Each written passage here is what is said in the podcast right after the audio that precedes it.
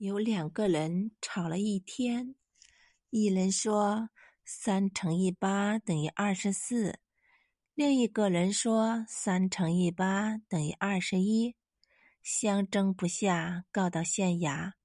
县官听罢说，把三八二十四的那个人拖出去打二十板，二十四的人就不满，明明是他蠢，为何打我？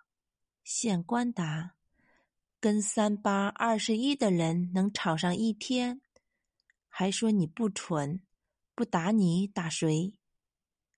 感悟：不要和不讲理的人较劲，因为最后受伤的可能是你，因为你的十张嘴也说不过一张胡说的嘴。